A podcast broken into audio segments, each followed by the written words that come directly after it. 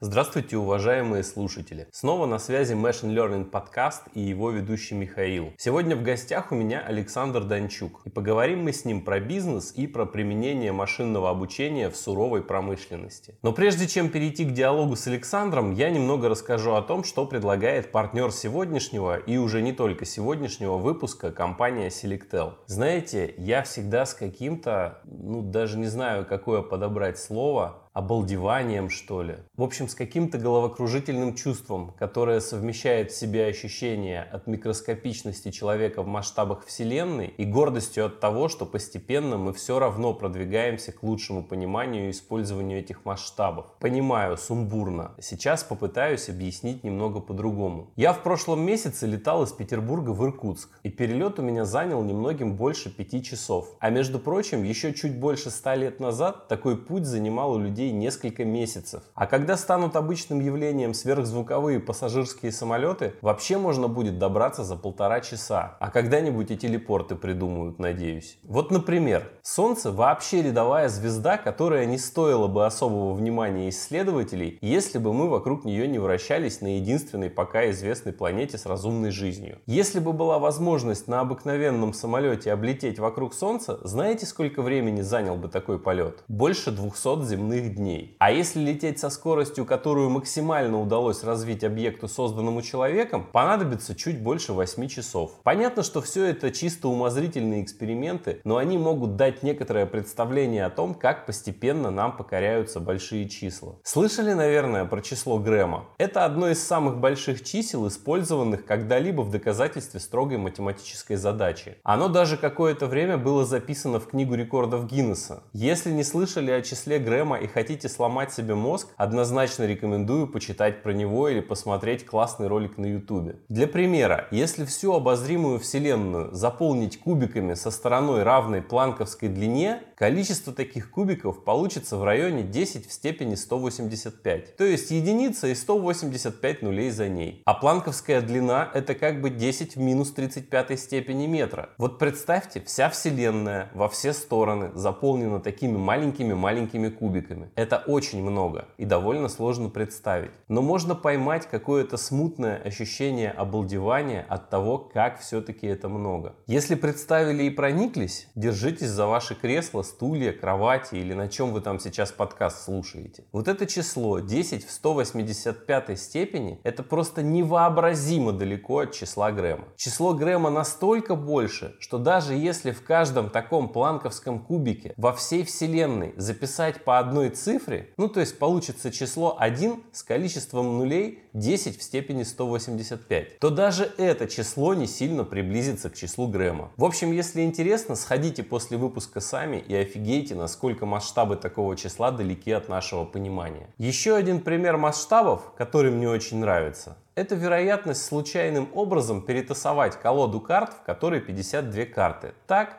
чтобы получилась последовательность, которая уже когда-либо случалась. Ну, казалось бы, всего 52 карты. Но неужели никто за всю историю существования карточных игр не получал одинаковых последовательностей? Может и получал, хотя вероятнее всего нет. Потому что знаете, какое количество возможных комбинаций существует? 52 факториал. Или 8,658 десятитысячных на 10 в 67 степени. Для сравнения, по современным научным представлениям, наблюдаемый в Вселенной всего 10 в 18 степени секунд с момента Большого Взрыва. То есть, если начать тасовать колоду из 52 карт и каждую секунду выдавать уникальную последовательность с момента начала Вселенной, то к текущему моменту мы бы и близко не подошли к тому, чтобы получить все возможные комбинации. Вот такую классную визуализацию предлагаю для того, чтобы оценить масштабы числа 52 факториал. Представьте себе, что вы поставили таймер на 52 факториал секунд. Пока таймер считает считает, станьте на экваторе и ждите. Не так, чтобы очень долго, всего лишь миллиард лет. И через этот миллиард лет сделайте шаг вперед, а потом опять ждите. Опять всего лишь миллиард лет. И затем еще шаг, и снова ждите миллиард лет и так далее. Как только вы обойдете всю Землю по кругу, возьмите одну каплю воды из Тихого океана объемом 5 сотых миллилитра и куда-нибудь уберите ее с Земли, неважно куда. Думаю, миллиарда лет, которые понадобятся для того, чтобы сделать следующий шаг по экватору, вам хватит, чтобы придумать, куда деть каплю. Продолжайте идти со скоростью шаг в миллиард лет и забирайте по одной капле воды из океана после каждого полного обхода Земли по экватору. Как только вы вычерпаете весь Тихий океан, положите лист бумаги на землю. Снова наполните Тихий океан и продолжайте идти, вычерпывать океан, класть листы бумаги в стопку, наполнять океан и снова идти. И когда стопка листов бумаги достигнет Солнца, как вы думаете, сколько секунд останется на таймере? Ноль?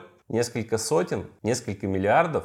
Нет, на таймере все еще будет 8 на 10 в степени 67 секунд. Если начать бродить по экватору сначала и повторить весь цикл с вычерпыванием воды из Тихого океана и складыванием листов бумаги в стопку тысячу раз, то пройдет лишь треть времени, которое изначально было установлено на таймере. Надеюсь, вы, как и я, прониклись масштабами больших чисел. А знаете, к чему я это все рассказывал? Несмотря на такие невообразимые количества чего-либо, человечество медленно и верно приближается к ним. И, возможно, когда-то дотянет тянется к непринужденному оперированию чем-либо и на таких масштабах. Ученые, инженеры, технологические компании увеличивают скорости передачи информации и объемы хранимых и обрабатываемых данных. Партнер сегодняшнего выпуска – компания Selectel, провайдер IT-инфраструктуры в России, один из тех технологических лидеров, который делает огромные масштабы доступными для практического использования людям. Сейчас у них десятки тысяч клиентов, собственные дата-центры, дополнительные арендованные мощности в других странах, надежная развитая инфраструктура. И в этом выпуске я хочу сосредоточиться на одном из продуктов компании Selectel – объектном хранилище. Это гибкий, безопасный и надежный сервис для хранения данных, полностью совместимый с S3 и оптимизированный для работы с огромными объемами данных. Объектное хранилище подойдет для многих современных задач. Хранение транзакционных данных и данных пользователей, создание Data Lake, бизнес-аналитика – это оптимальное решение для огромных объемов неструктурированных структурированных данных, том числе данных интернета вещей. Надежные и масштабируемые объектные хранилища Selectel соответствуют требованиям закона о защите персональных данных, а значит данные ваших клиентов будут в безопасности и не попадут в чужие руки. Кроме того, данные хранятся в нескольких копиях на разных серверах, что гарантирует их сохранность даже при сложных непредвиденных ситуациях. Что мне понравилось в предложении, вам не надо задумываться о том, что объем хранилища внезапно закончится. Ограничения объема хранилища нет, оно просто незаметно масштабируется до нужных размеров. Регистрируйтесь в панели MySelectel.ru, оставляйте заявку и получайте месяц бесплатного хранения данных в объектном хранилище Selectel. Приближайте будущее, где обработка информации невообразимых объемов станет обыденностью и следующей ступенью на пути познания и управления Вселенной. Спасибо партнеру сегодняшнего выпуска компании Selectel, а мы приступаем к диалогу с Александром. А, Александр, привет. А, спасибо большое, что согласился поучаствовать в подкасте. Да, сейчас прежде чем ты поздороваешься, я небольшую предысторию, почему вообще эта запись э, сегодня состоялась. Да? Значит, я на самом деле давно хочу записать подкаст с кем-нибудь, кто вот прям в такой хардкорной, суровой промышленности работает. Знаешь, у меня такая аналогия, вот когда-то, когда была вторая зима искусственного интеллекта, когда он себя не оправдал, да, для нейросетей еще не хватало ни мощностей, только-только переоткрыли какой-то там back-propagation Automation там и так далее, выстрелили внезапно экспертные системы. И на них прям ставку делали, что вот все, наконец-то тот самый искусственный интеллект, которого все ждали, сейчас он все задачи нам порешает. Но э, экспертные системы, они, собственно, заняли как-то свою нишу, да, и дальше опять немножко приостановилось развитие. И сейчас вот такая новая волна, такая самая мощная, самая крутая, но опять же на слуху в основном те вещи, которые, ну скажем так, удивляют, которые вызывают вау-эффект. А на самом деле деле максимального эффекта, мне кажется, достигаешь как раз в тех областях, которые и так уже существуют, и их надо просто улучшать, к ним нужно применять новые методы. И вот этот вот такой хардкорный, не то чтобы машин learning, да, там он скорее всего обыкновенный, просто он применяется в таких хардкорных промышленных областях. Там сельское хозяйство, там медицина,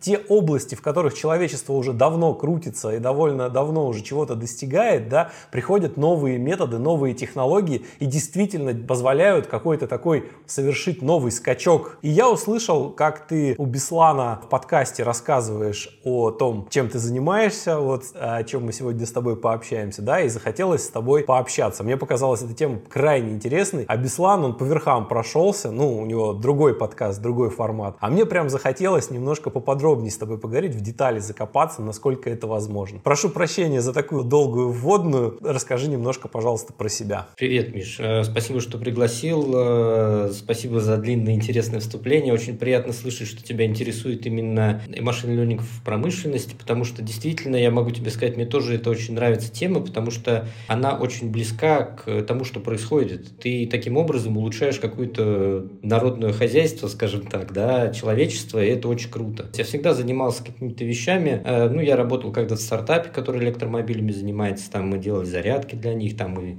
копались в этих электромобилях, там ремонтировали, переоборудовали тоже автомобили, много чего делали, это было крайне интересно, когда ты на стыке и программируешь, и что-то руками собираешь. И вот, когда я узнал о том, что есть машин learning, я, когда я узнал о том, что э, именно компьютер vision, он достаточно неплохо уже работает, я решил собрать э, все свои знания, связанные с инженерной частью, то есть я и проектировал железки, и электрику, и электронику, и все это вместе, и специальные ну, оптические средства, ну, то есть камеры и объективы, все это вместе собрать, плюс к этому написать ПО, для того, чтобы это можно было использовать э, ну, в какой-нибудь промышленности. Вот. Но здесь появляется самая главная и большая проблема, почему никто не слышит о стартапах, связанных там с промышленностью. Да? Про медицину слышит, потому что там Э, ну, не знаю, гены какие-то там ищут, открывают, еще что-то, да. А с промышленностью проблемы. Почему? Потому что масштабируемость очень слабая. И обычно это э, какие-то разовые проекты, там что-то автоматизировало, оно поехало получше, ты доволен, да. А вот где-то такой масштаба, чтобы прям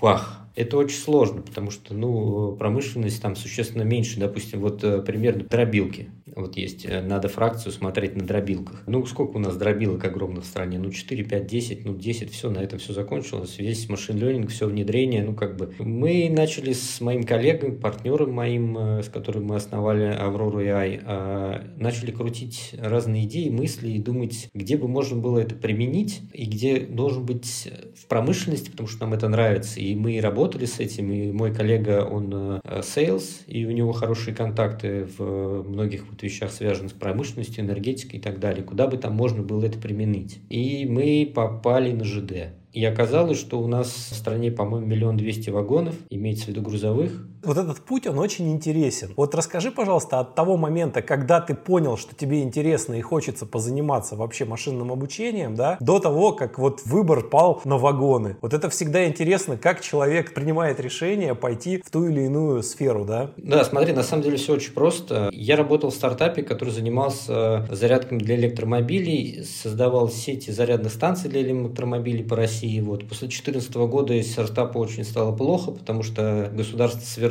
все госпрограммы по развитию, а только государство может подтянуть это, потому что там денег никаких нет частных. И я некоторое время занимался саппортом этих систем, вот. Э, приходилось работать один раз в месяц, все остальное время я катался на велосипеде. Мне стало чрезвычайно скучно, потому что я ничего не делаю и ничего не произвожу, и мне от этого было очень горько. Я решил, думаю, заняться каким-то масс-маркетом. Вот. Подумал, научусь-ка я делать приложение для андроида. Вот. И мы с моей подругой она дизайнер, сделала дизайн. Мы решили просто попробовать некую, ну, какую-то вещь необычную, где должно быть много пользователей, какое-то совсем новое для меня, потому что раньше я только с B2B работал. Мы сделали приложение, у него были, не сказать, что хорошие результаты, да и, честно говоря, мы не целились на них. Наша идея была просто попробовать сходить в акселератор, попродавать его максимально, хотя бы знали, что там у нас ничего особо не светит, но пройти всю от начала до конца вот эти стадии, то, чтобы знать, как это работает. Ну, оно там какие-то деньги приносило нам, мы были довольны. То есть я научился еще для Android делать приложение, и возникла какая-то пауза, потому что надо было что-то делать новое, и я познакомился с моим другом Артуром Кузиным, вот, и он мне рассказал про машин ленинг. И я посмотрел, как эта штука работает, и просто был вау. Я просто ахнул, я понимаю, что это очень круто работает, и, и точно это надо бежать, переменять куда-то в промышленности. Скажи, пожалуйста, чтобы ко времени привязаться, это про какой год? 17-й, наверное, конец 17 Где-то, это, по-моему, лето 17-го. Ну, только-только хайп. Прям в волну зацепило, волной, да? Слушай, ну, это, это рандом, да. Волна сама зацепила. Вот, а дальше, э, что, я звоню своему другу и говорю, слушай, вот есть такая штука, может очень много. Давай срочно придумаем, куда ее применять. Он скептически отнесся достаточно, вот, э, но я его уговорил. Мы начали ходить по разным... Ну, у многих больших компаний в России, даже даже там, например, «Газпром», «Газпром Транс» там, и так далее. Вот мы вообще не работаем с государственными компаниями, мы работаем с частными компаниями. У нас очень много, они имеют и свои вагоны, и свои железнодорожные пути, там еще куча склады, там очень много разных задач. Мы обратились к его знакомым, которые работают в неких э, инновационных бюро, скажем так, которые ищут, у которых есть ряд задач которые для автоматизации их каких-то процессов, и они ищут, как решать эти задачи. Вот, мы обратились в одно, и оно решало, пытается решить задачу задачу дефектоскопии на ЖД. Мы предложили им варианты решения поставленной тогда задачи. Это мы измеряли геометрические размеры колодки, колеса, там бандажа колеса, еще там искали какие-то неточности, дефекты искали, сколы, там, ну, разные такие вещи, которые выбиваются из общего ключа, которые, может быть, нельзя предсказать. То есть какие-то случайные проблемы, да, когда там у вас есть деталь, и для нее нету постоянного какого-то дефекта, да, дефект может быть всегда разный, достаточно сложная задача, показалось очень интересно интересно, и мы решили взяться. И получилось достаточно хорошо. Мы собрали установку. Первая была достаточно простая. Потом уже мы сделали ее, она работает э, там в минус 40 на морозе в Сибири и в плюс 40. То есть она полностью автономна. Э, в ней используются хорошие компоненты э, немецкие. Сейчас у нас, правда, уже идет импортозамещение. Вот, и мы получили неплохие результаты. И первый раз я, когда показывал своему товарищу, когда он, это мы в Сибири ставили, потому что там большой транспортный хаб, и там большой поток, нужно проверять все это дело. Он приехал и говорит, слушай, если ты запустил, ты гений. Я говорю, слушай, Вася, на самом деле здесь не надо быть гением для того, чтобы запустить. В принципе, это инженерная работа достаточно такая обыкновенная. Ну и да, как бы он смотрит, да, работает, говорит, ничего себе. Вот и поехала. Мы начали искать проекты, потом мы участвовали в нескольких акселераторах. Это PwC, Сбер 500 и те и другие. Мы стали финалистами их. PwC нам сильно помог э, с контактами компании, который стал нашим инвестором, который вложил нас 1 1,2 миллиона долларов,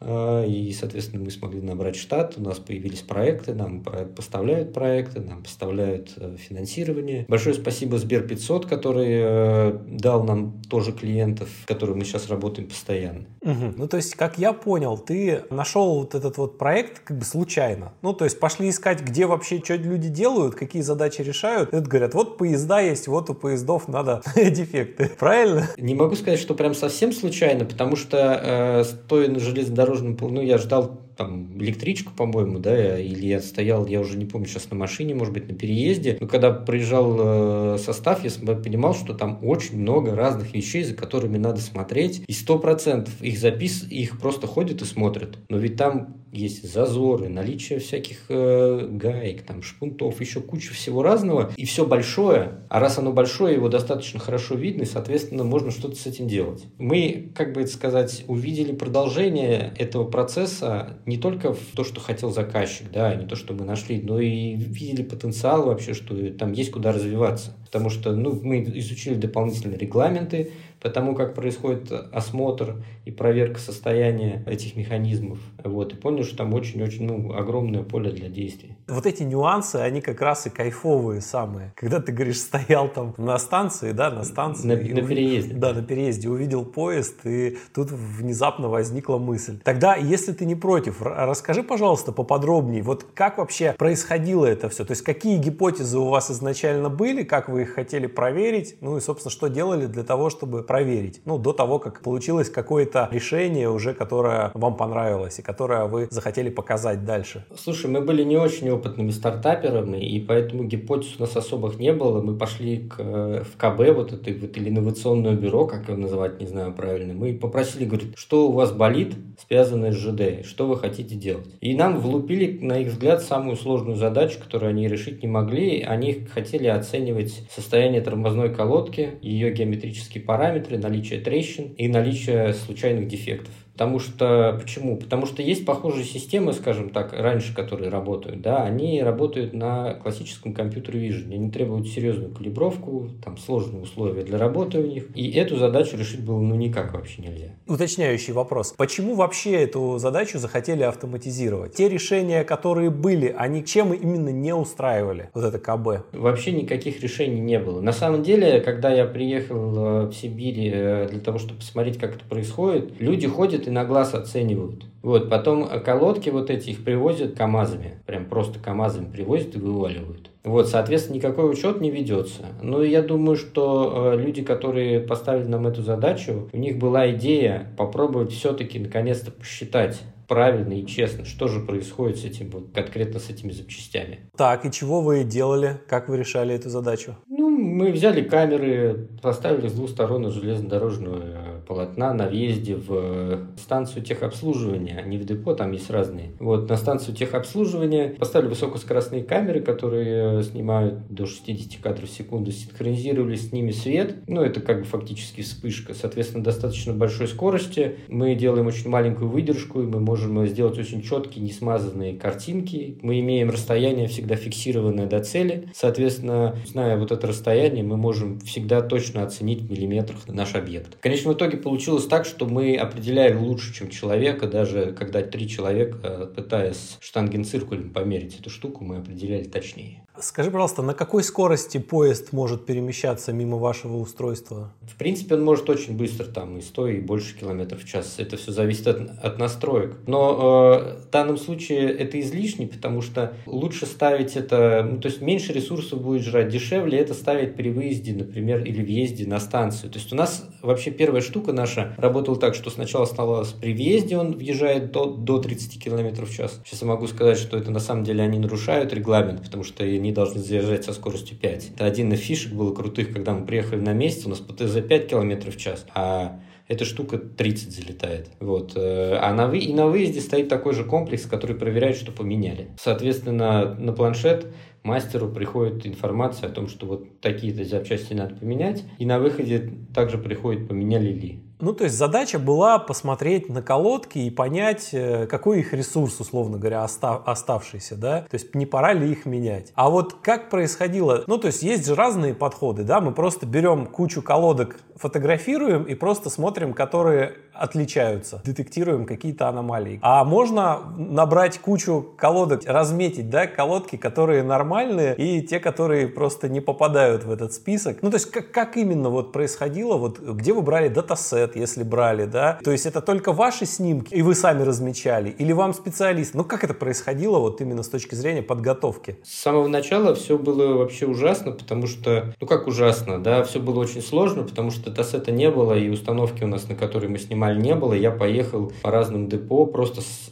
телефоном их снимать. Вот, я наснимал их с телефоном, а самое интересное было, это когда я приехал в одно из депо, скомандовали, что приедет человек из Москвы, и они все колодки поставили новые, и все их покрасили, как будто они свежие, они блестели. Это просто смех был. Вот, ну и, конечно, первые прям мини-MVP такой, да, чтобы показать, как работает. Мы действительно просто снимали на телефон, разметили весь датасет сами, или сам я лично его разметил. На него предсказали маски на них. Маски получились, ну, это хорошие. Мы говорим, вот маска, вот, соответственно, если у вас есть расстояние до цели фиксированное и маска есть, то вы всегда можете посчитать соотношение миллиметр маски, у вас будет в определенном месте вы можете посчитать ее ширину. Ну, то есть тут как бы это э, вообще очевидная абсолютно вещь. Ну, и они такие говорят, да, давайте делать установку. Вот мы теперь поставили установку, ну, мы собрали, поставили установку, подключили к серверу, записывали данные с приезжающих э, локомотивов, э, этот датасет разметили, ну и, соответственно, мы и делали аномалий detection, и мы делали поиск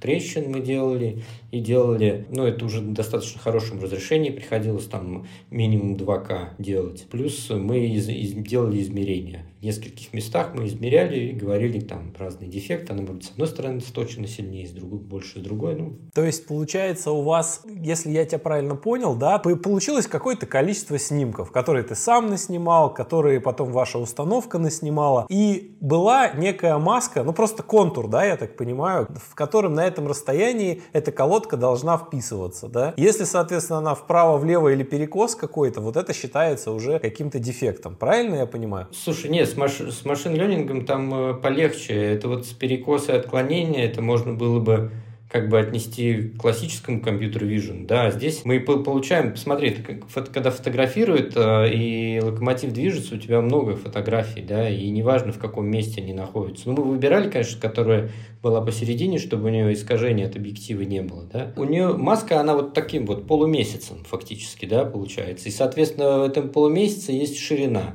И мы эту ширину в пикселях замеряем. А у нас есть соотношение, которое, допустим, у нас миллиметр был, э, по-моему, там 4 или 3 пикселя, образно говоря. То есть мы с точностью до третьей части миллиметра могли сказать о, точ... о размере этого объекта. Получается, основная характеристика, которую вы снимали, это толщина колодки, то есть насколько она стерлась. Ну, фактически, да. Ага, я понял. А вот э, касательно трещин, как-то были колодки с трещинами, и вы их вручную размечали, эти трещины, или какой-то другой? Да, но еще там мы использовали разные ухищрения, там брали, ну, есть датасеты просто с трещинами, например, там разных других объектов, как-то мешали их, там подмешивали, проверяли, что получится, там предобучали на разных других трещинах. Много разных всяких способов пытались э, и, ну, в принципе, работало достаточно неплохо. Трещины были редкие, но они были хорошо видно глазу. То есть там было не промахнуться. Если она прям трещина, то это трещина. А, смотри, а вот если это, ну, какая-то уже не какая-то коммерческая тайна, да, можешь рассказать такой, ну, хотя бы по верхам, там уже без конкретных деталей, вот прям pipeline, да, то есть мы снимаем фотки с какой-то, с какой-то скоростью, и дальше что происходит поэтапно? Не, смотри, могу, конечно, на самом деле все просто, ну, то есть камера снимает фотки, фотки падают в очередь, которая которая на сервере копится. Данные из этой очереди забирает как-то другой worker, который распихивает это на пред... в сервер на предсказание. Сервер предсказывает маску. На этой маске мы видим, замеряем ширину, делим там эту ширину на количество пикселей и получаем размер.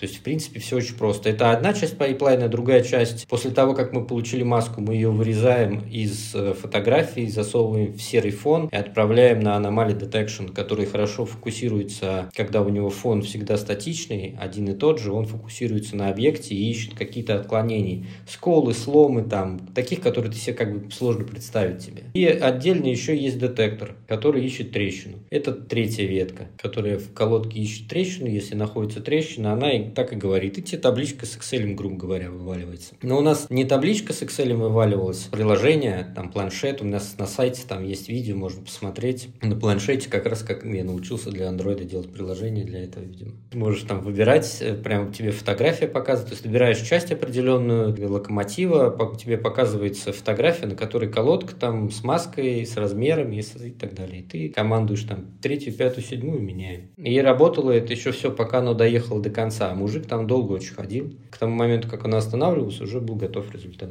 Слушай, а под капотом там какие сетки? Там какие-то предобученные модели или вы с нуля все учили? Они все э, обычно используются ImageNet, но в принципе очень просто. Сегментация обыкновенная UNET, причем ResNet, по-моему, 18, ResNet 32 у него энкодер. Дело-то не, дело не в сетке, дело в данных, поэтому тут дело такое. Для сегментации ResNet 32, если не ошибаюсь. Детекция — это RetinaNet. Anomaly Detection э, сделана на Mechanobis Distance. Ну, то есть можно посмотреть, как это работает. Ты просто дистанцию от э, этих от эмбеддингов уже хороших колодок смотришь, по Махаланобис Distance, и тебе становится понятно, что если большая разница, то значит она к этому не относится. По сути дела, абсолютно стандартные методы компьютер vision, которые используются везде и всегда. Одно дело стандартные, и когда мы это в теории изучаем, и совсем другое, когда они на практике работают, реально применяются, да, не, не просто кошечек от собачек отличать. Это ты, я так понял, первую версию ты MVP ты сам полностью написал? Ну да, я все сам полностью написал, э, мне помогали ребята-инженеры собирать, и электрику,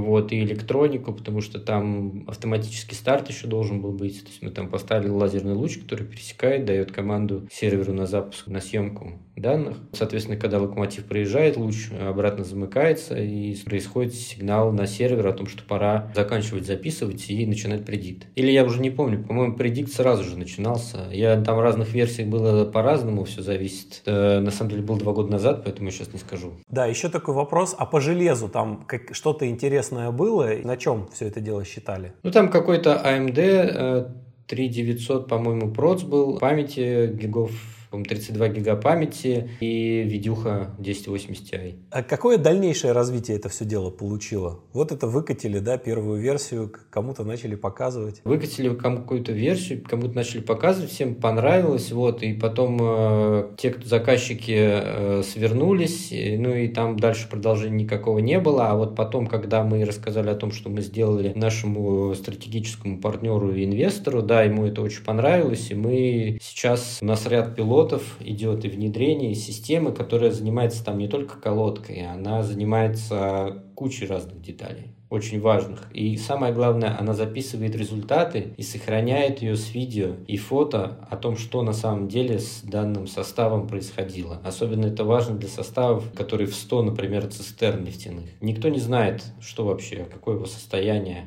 когда он приехал, что с ним было, когда он уехал. Тот человек, который ходит там, он ничего не записывает. А наша система записывает, ведет учет, и она может э, в будущем, наверное, какое-то предсказание строить. Я не знаю, сейчас об этом речи не идет, но вот э, то, что мы зафиксируем какую-то проблему, уже имея фото, видео, съемка с результатом автоматически написанным там, что вот все плохо или все хорошо, мне кажется, это супер вообще. Слушай, а вот понятно, все, наверное, задают этот вопрос, да, про мужика с молотком, который ходит по колесам, стучит. Вот он же на звук как-то определяет, по звуку. Вот э, у вас система на звук ориентируется или только на видео, на фото? Слушай, ну в данный момент мы с именно стуком колеса не работаем, да, пока. Ну мы рассматриваем разные варианты, как можно что-то с этим делать, вот, но на самом самом деле стук колеса это, это стук колеса, да, окей, но там куча еще других параметров. Может быть, когда-то дойдем. Получается, вы построили систему, которая комплексно да, анализирует ну, ходовую часть вагона. Ну, в общем, да. И, соответственно, может сигнализировать какие-то проблемы, которые начинаются, она уже э, типа учится. А вот эти вот проблемы вы по ходу придумывали, что давайте еще это навернем, давайте еще это? Нет, нет. У заказчиков есть требования. Они хорошо понимают, какие проблемные у них имеются детали, да,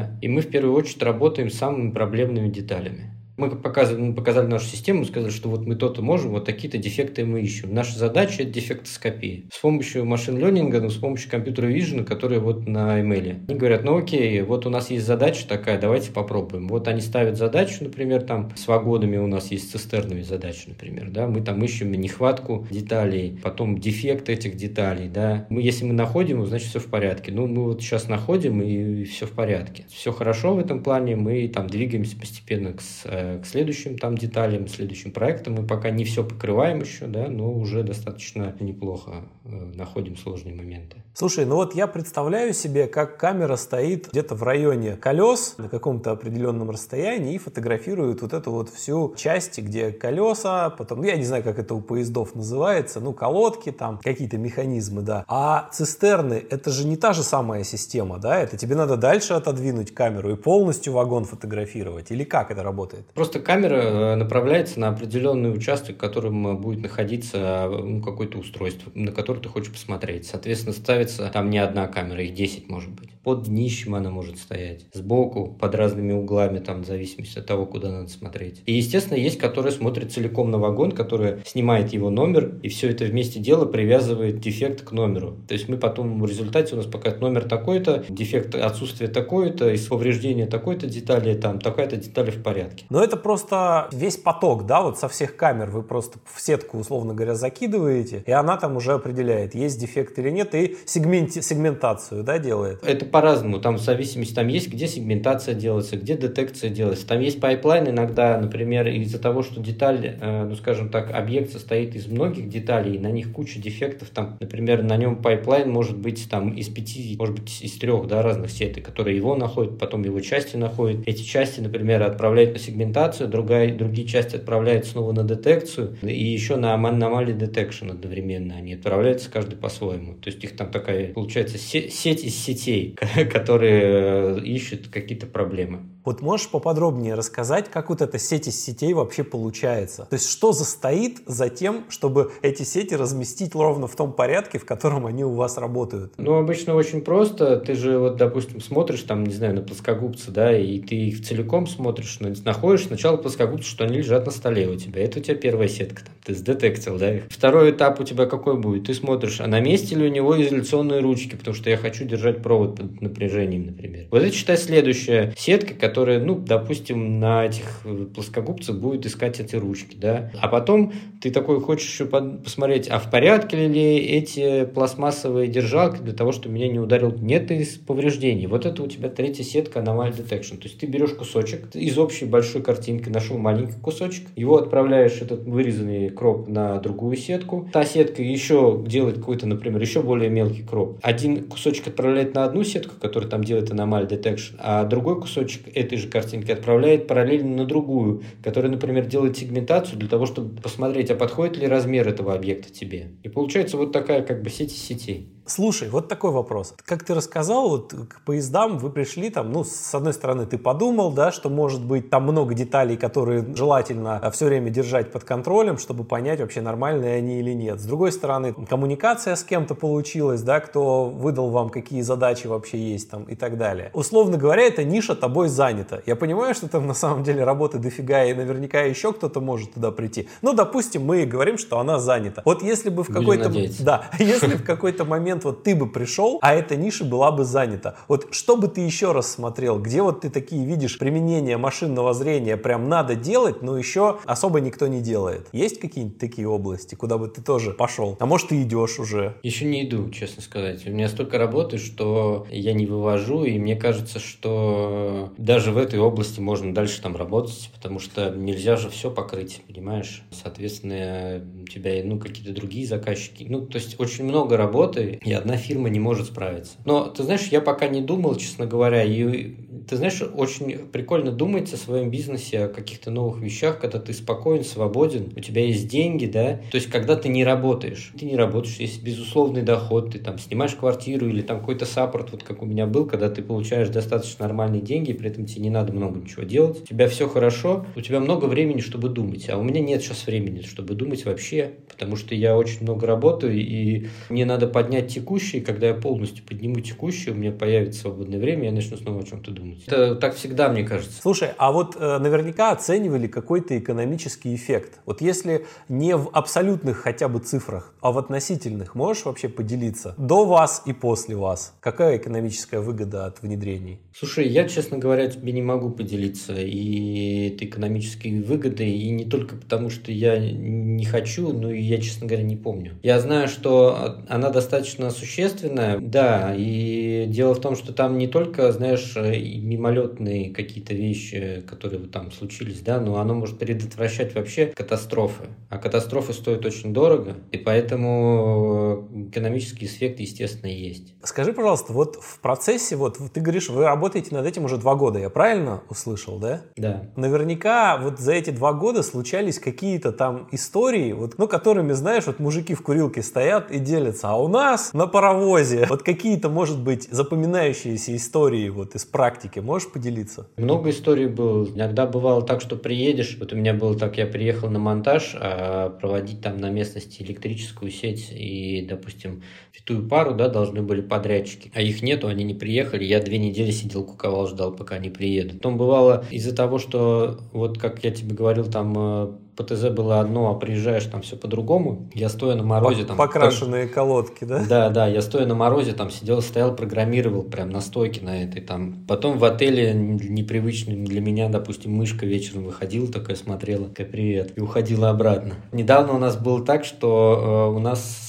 лампы же, как я тебе говорил, каждому из камер специально синхронизированный свет. Тут было так, э, что один свет перестал работать, оказалось, что мы заказали свет специально, чтобы он был герметичен, да, коробы для него, а их сделали не герметичными. Ну и две сгорели лампы. Поехали менять, приехали, там разъем не тот, его в другую камеру уже не вставить свет, понимаешь? Один там, мы взяли другой, его не вставить. Что делать? Ну там ребята решили, ну меня не было, там без меня ездили, ребята решили, что давайте вставим в камеру э, свет, который камера смотрит в одну сторону, а свет вставили в другую. Думали, ну нормальный же свет, какая разница, они же вместе моргают, но понимаешь, они же время экспозиции 100 миллисекунд там, или 200, да, то есть и она сжигается в этот период. Естественно, камеры, которые стоят, смотрят в разные стороны, не могут одновременно зажигаться. И свет горит очень маленькое время, естественно, все черное опять на, на картинке. Я смотрю и думаю, ну, Почему? Ведь починили же. А потом мне говорят, что ну вот ты знаешь свет от другой камеры. Я говорю, да и бывает очень много, очень много всяких. Бывало так, что мы на одном объекте, нам четыре раза попросили поменять расположение нашей установки. Но где-то двое суток занимает, допустим, перемонтаж всего этого дела. Со сверлением, бурением проворачиваем. Мы прям вот так вот раз, два, раз, два, два, четыре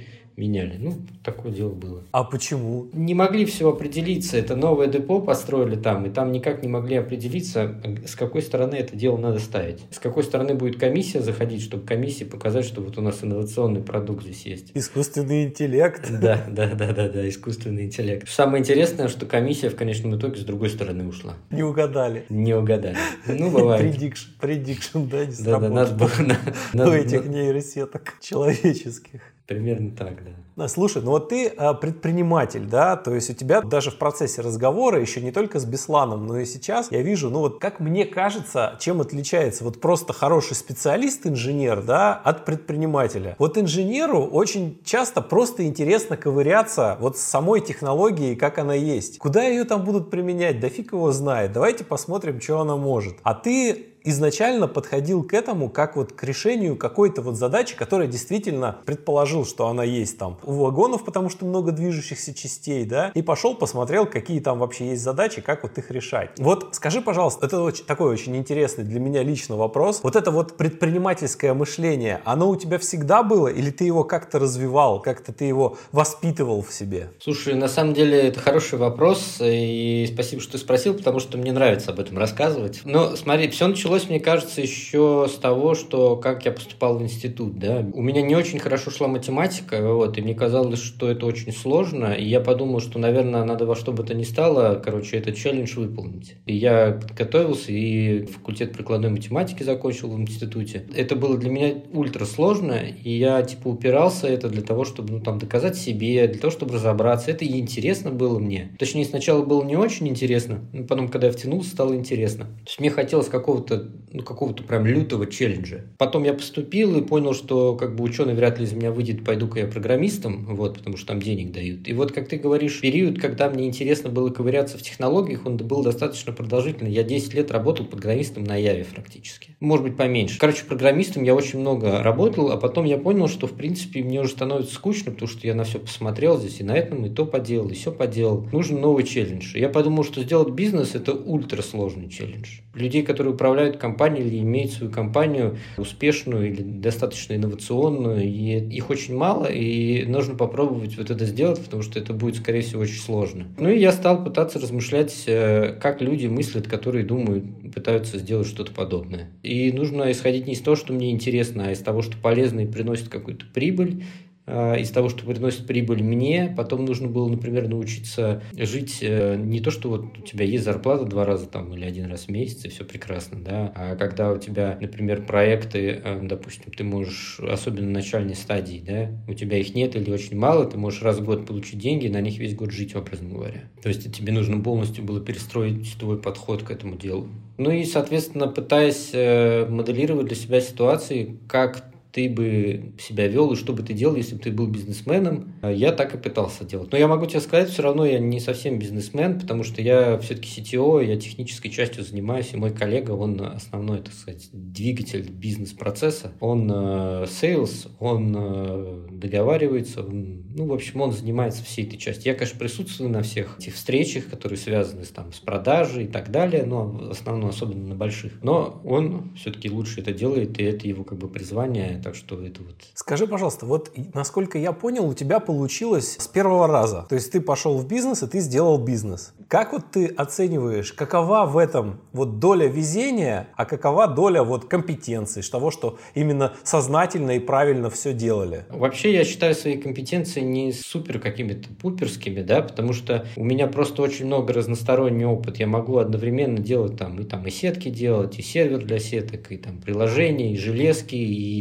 электронику, и электрику. Вот, но я, скорее всего, не очень глубоко относительно специалистов, которые занимаются очень узконаправленной деятельностью, все это знаю. Поэтому сказать, что какая-то моя экспертиза такая ультра крутая, скорее всего, нет. Но она очень разносторонняя, она дает тебе возможность собирать кучу из кучи элементов, какие-то штуки, пусть которые даже на начальном этапе не очень хорошо работают, и это для стартапа круто. И, безусловно, везение много еще упорства, нужно просто много стараться, там, вовремя все делать. Вообще я год без выходных работал, так что, знаешь, тут как бы компетенции, упорство, все вместе, надо упираться как бы и бороться. Но если у тебя более-менее достойный продукт, даже такой сложный, как у меня, а он очень сложный на самом деле, потому что там и железки, и программирование, и все это вместе взято, еще и заказчики. Это большие компании, они инертные, у них очень большой цикл продаж. Даже с таким продуктом нам удается запуститься. Я тебе могу сказать, что в наших там акселераторах не очень такой уж прям, чтобы супер э, этот, конкуренция большая. Не то, чтобы она прям такая. Там все проекты, которые, ну, прям видно, что они чего-то могут, обычно все хорошо у них. Или как минимум неплохо. Поэтому, допустим, у нас не будет там 5 твиттеров сразу. Вряд ли будет их. Да, у нас там не будет, скорее всего, 5, я не знаю, каких-то площадок одинаковых. Да. Есть возможность брать и бежать просто, делать свой продукт сейчас, пока у нас маленькая конкуренция, пока люди там не на миллион э, фирм смотрят, не как на Y-комбинаторе, да, когда там дикая конкуренция. Ну, естественно, везение. То есть, понимаешь, все факторы, я не знаю, сложно сказать. Я не могу оценить достаточно хорошо себя с точки зрения компетенции, насколько я хорошо соображаю. Ну, мне кажется, что вроде неплохо. Ну, может быть, оно и не так. А вот с точки зрения того, что повезло, ну, конечно, повезло. И мы упорно трудились. Ну, отличный ответ, считаю, вообще вполне достойный. Скажи, пожалуйста, вот где взять такую идею, которая, вот, как ты говоришь, конкуренции мало, и она, скорее всего, будет востребована, и все будет хорошо. Где взять такую идею? Надо начать, э, ну вот, э, как я тебе говорил, я сначала пошел э, с простой идеей, с большой конкуренцией, с э, потенциальным невысоким выхлопом, да, для того, чтобы прочувствовать просто,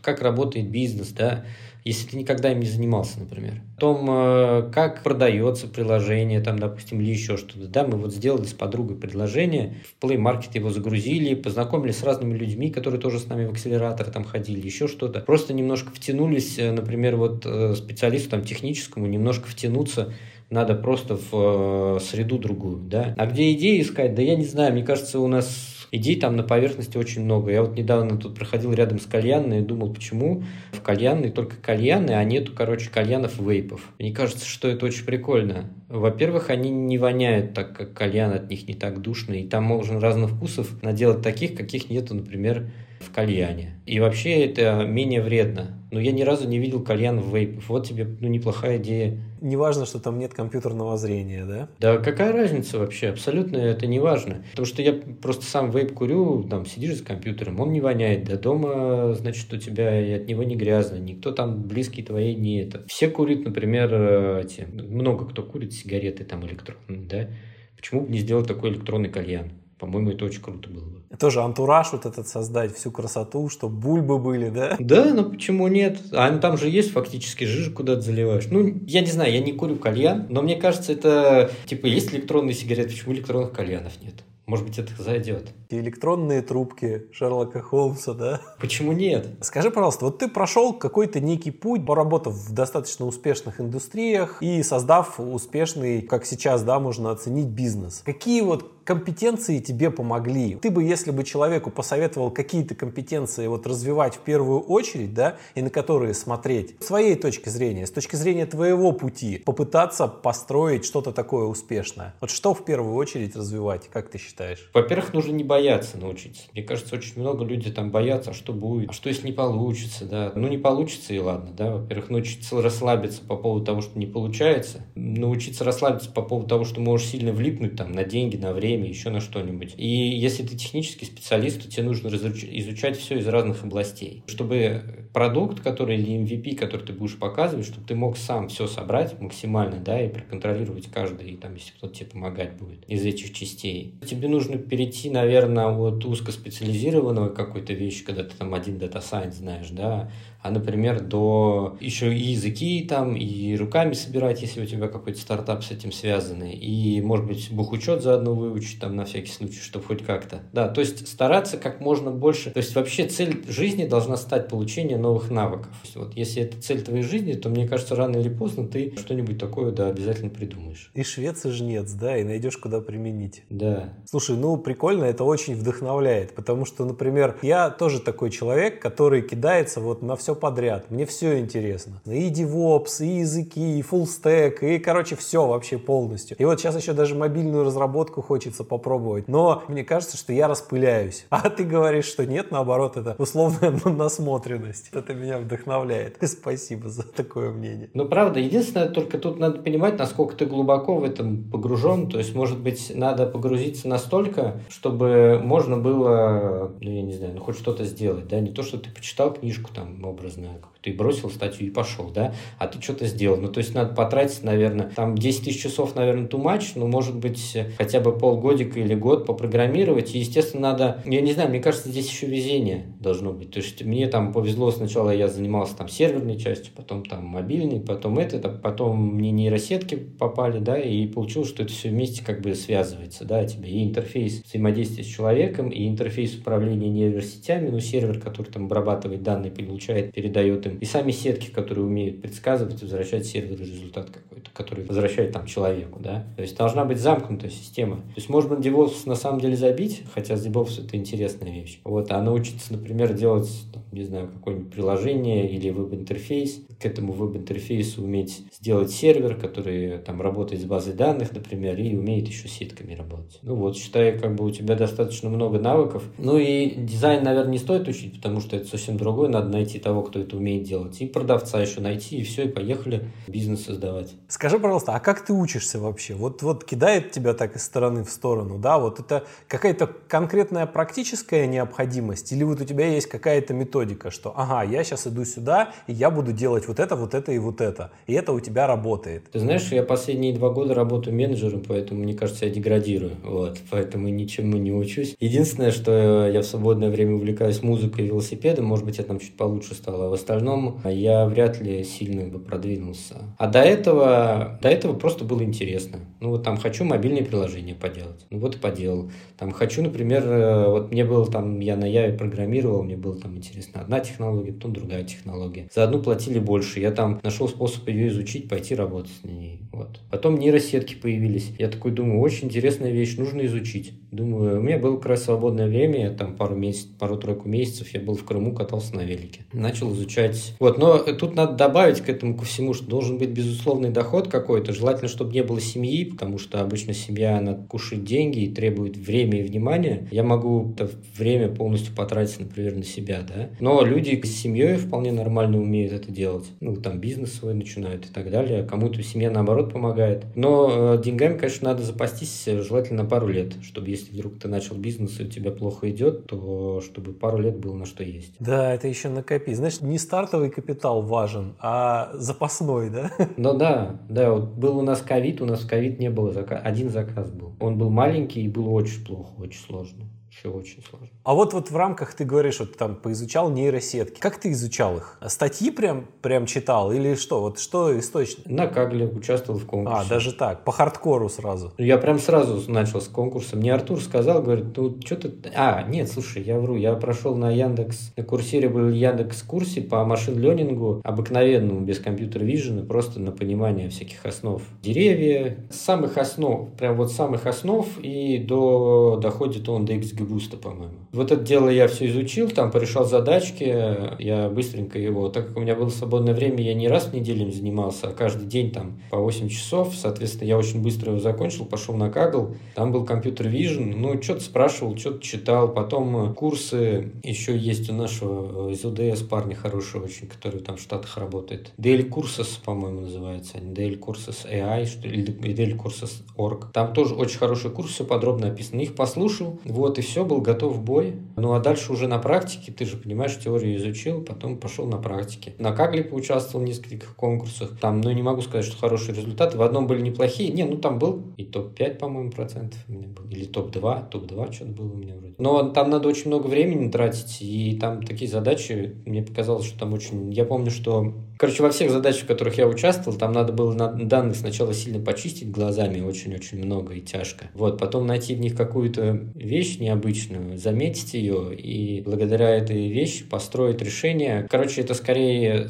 игра, соревнования. Там, конечно, подходы все э, правильные, да, но это не production, production другие песни совсем. Похожие, да, но другая. Production работает по-другому, и когда ты нашел, начинаешь работать в продакшне, там уже совсем другая вещь. Там у тебя и сервер может не всегда срабатывать там хорошо, допустим, серверная часть. И, например, вот у меня computer vision, который сейчас используется, мы там нету каких-то, знаешь, вот как, э, например, на Kaggle там бывают э, плохие данные, или там плохо размечены, или непонятно ничего, да. Обычно у меня очень хорошо понятные данные. Благодаря тому, что мы берем хорошую камеру, благодаря тому, что мы ставим свет, то, что мы это фокусируем, подбираем параметры, чтобы это хорошо выглядело. Там, если надо, строим ангар, который полностью закрывает от внешней среды. Да? Таким образом, мы получаем очень хорошие данные, с которыми можно хорошо работать. То есть там другие проблемы встают. Например, обработать 10 камер, которые шлют непожатые кадры. Вот у нас машинного обучения, машинного зрения камеры мы используем. В отличие, например, от Hikvision, вот таких вот камер, которые стоят там видеонаблюдение на улице, да, из которых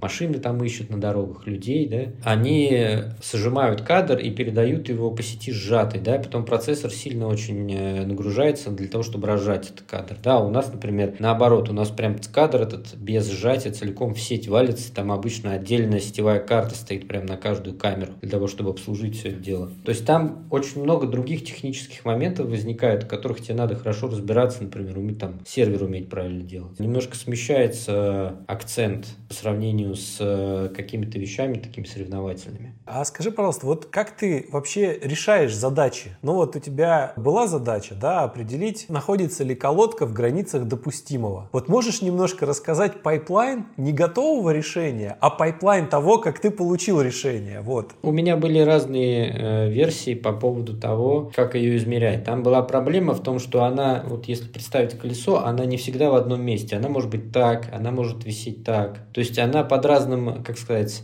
относительно вот оси, которую на нее смотришь, она может находиться по-разному, да. И из-за этого было проблемы с измерением, потому что она полукруглая, если она висит так, ты будешь ровненько вот так измерять, да, то у тебя здесь разные размеры будут всегда. И надо подумать, э, как измерить каждый раз в зависимости от, как бы достроить визуальную окружность, да, для нее, и вот проводить э, радиус центру для того, чтобы все время вот это у тебя устойчиво было измерение. А это была такая, ну, то есть я крутил себе в голове что вот э, есть такая проблема, допустим, что она висит по-разному, соответственно, если я буду проводить просто линию, которая будет замерять, то это будет ошибочно. Я подумал, ну, если у меня есть маленький кусок круга, как я могу достроить него большой круг вообще нарисовать? Наверное, как-то можно, да. Я там покопался в классическом компьютере Vision, там нашел преобразование хафа, например. Я взял это преобразование, он мне достроил круг. Я думаю, ну вот, бинго. У меня получилось уже существенно устойчивее приводить измерения. Ну вот так я рассуждал. Я сталкиваюсь с проблемой и пытаюсь искать ее решение, потому что основную часть проблем уже решили как бы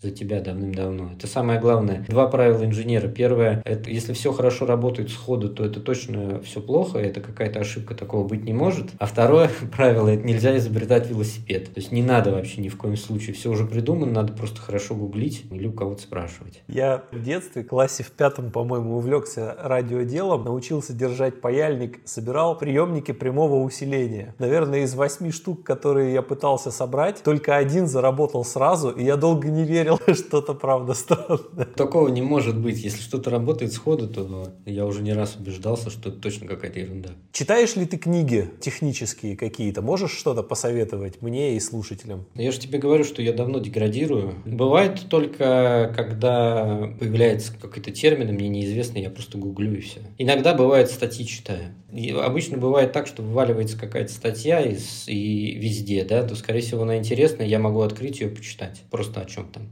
Обычно я читаю ее, если это с э, Арксива статья, то там превью в самом начале такое маленькое. Вот потом какие-то формулы смотрю, думаю, что я их понимаю. Потом смотрю картинки тоже с важным видом. Ну и что-то читаю результаты. Иногда посерединке что-то. К сожалению, книги я не читаю сейчас. А вот смотри, вот есть у человека некая своя идея, да, и кажется она ему, что она выстрелит. Вот что человеку с ней делать? Ну ты сказал, понятно, что быть упорным, но какие шаги применять и в каких шагах быть упорным? На самом деле для этого нужно сходить с каким-нибудь, придумать какой-нибудь себе бизнес, там, я не знаю, продавать, сделать какой-нибудь кальян, например, электронный кальян. И вот с этой идеей идешь в акселератор. Желательно, если ты до этого найдешь друга, который умеет продавать, а ты умеешь делать электронные кальяны, образно, да? Может, кстати, есть уже электронный кальян, надо погуглить. Ты берешь вот эту штуку, да, ты ее делаешь, там какую-то первую такую кривую, косую, главное, чтобы она хоть как-то работала. Вот, или наоборот, просто тупо красивую, но не работает. Берешь друга, продавана, который хорошо умеет продавать, который общается хорошо, у которого есть знакомые какие-то, настоящий sales. И вот с ним вместе идешь в акселератор, и там они тебе все объяснят намного лучше, чем сейчас я за две минуты. Они тебе объяснят, как надо искать своих клиентов, как надо гипотезы свои проверять, да, как надо отметать, как правильно ставить вопросы. То есть это целая отдельная такая тема. Ну, то есть нужно пройти это самому, может быть, на каком-то продукте, да, который тебе кажется крутым. Там основная идея, что типа ты этого слишком маленькая выборка для того, чтобы решить, круто это или нет, и надо попробовать кого-то спросить. Это в бизнесах такого типа масс-маркет. Ну, это подходит, в принципе, и для B2B, если у него есть какое-то масштабирование. Ты должен выяснить, кому это еще нравится, причем самая основная хитрость в том, что нельзя задавать вопрос о том, что нравится тебе твой продукт или нет, тебе все скажут «да», либо «отвали», чтобы ты просто отвалил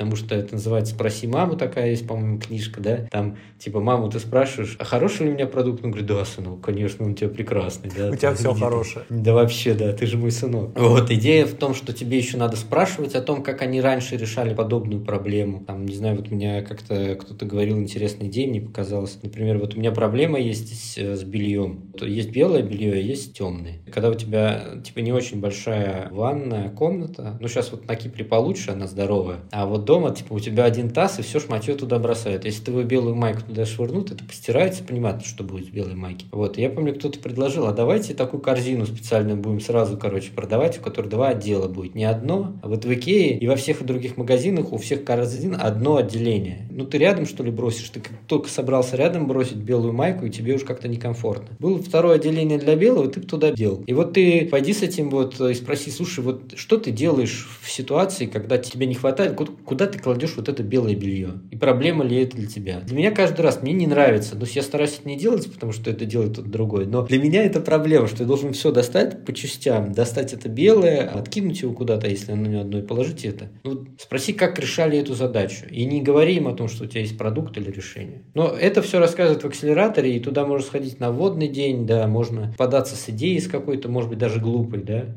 на твой, и пройти вот это вот все. Там профессиональные люди, они объясняют, как надо пользоваться всеми инструментами, как понять, что твоя идея ок. То есть ты прям рекомендуешь через акселератор проходить? Ну, мне кажется, да, почему нет? Ну, время будет весело, точно. Ну, они там и с контактами какими-то помогут, да, если вдруг что-то действительно стоящее и интересное. Ну, да. И ты, проверь, ты научишься проверять свои гипотезы. Можешь попробовать почитать книжку, там, «Спроси мама», по-моему, называется. Ну, спроси, есть такая, да. И спроси маму, да, или что-то что в этом духе. Вот можно почитать в интернете, но лучше сходить в акселератор, они еще там давят на тебя очень сильно. Ты нервничаешь, это очень прикольно. Краш-тесты тебе, да? Да, да, там всякие, да, по полной программе. И просто проверяет, придурок ты или нет. Я думаю, в процессе-то у тебя же еще будут какие-то идеи, ты же с этой разделаешься, что-то пойдешь дальше делать, ты же не можешь сидеть на попе ровно, как говорится, да? Ты знаешь, на самом деле не факт. На самом деле не факт. Потому что очень много ресурсов внутренних съедает. И обязательно пройдет какое-то время, точнее, должно пройти какое-то время, то, чтобы можно было немножко отдохнуть. Потом я, наверное, что-то буду делать еще, но надо отдохнуть обязательно, потому что очень много ресурсов ты моральных и физических тратишь на это все. Если будет желание еще когда-нибудь прийти рассказать о том, чем ты занимаешься, да, какие есть там интересные успехи, я всегда за. Мне очень понравилось с тобой общаться. Спасибо большое. Большое спасибо, невзаимно. Мне тоже очень понравилось. Спасибо, что пригласил.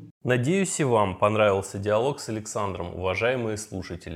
Услышимся в следующих выпусках Machine Learning Podcast. Пока!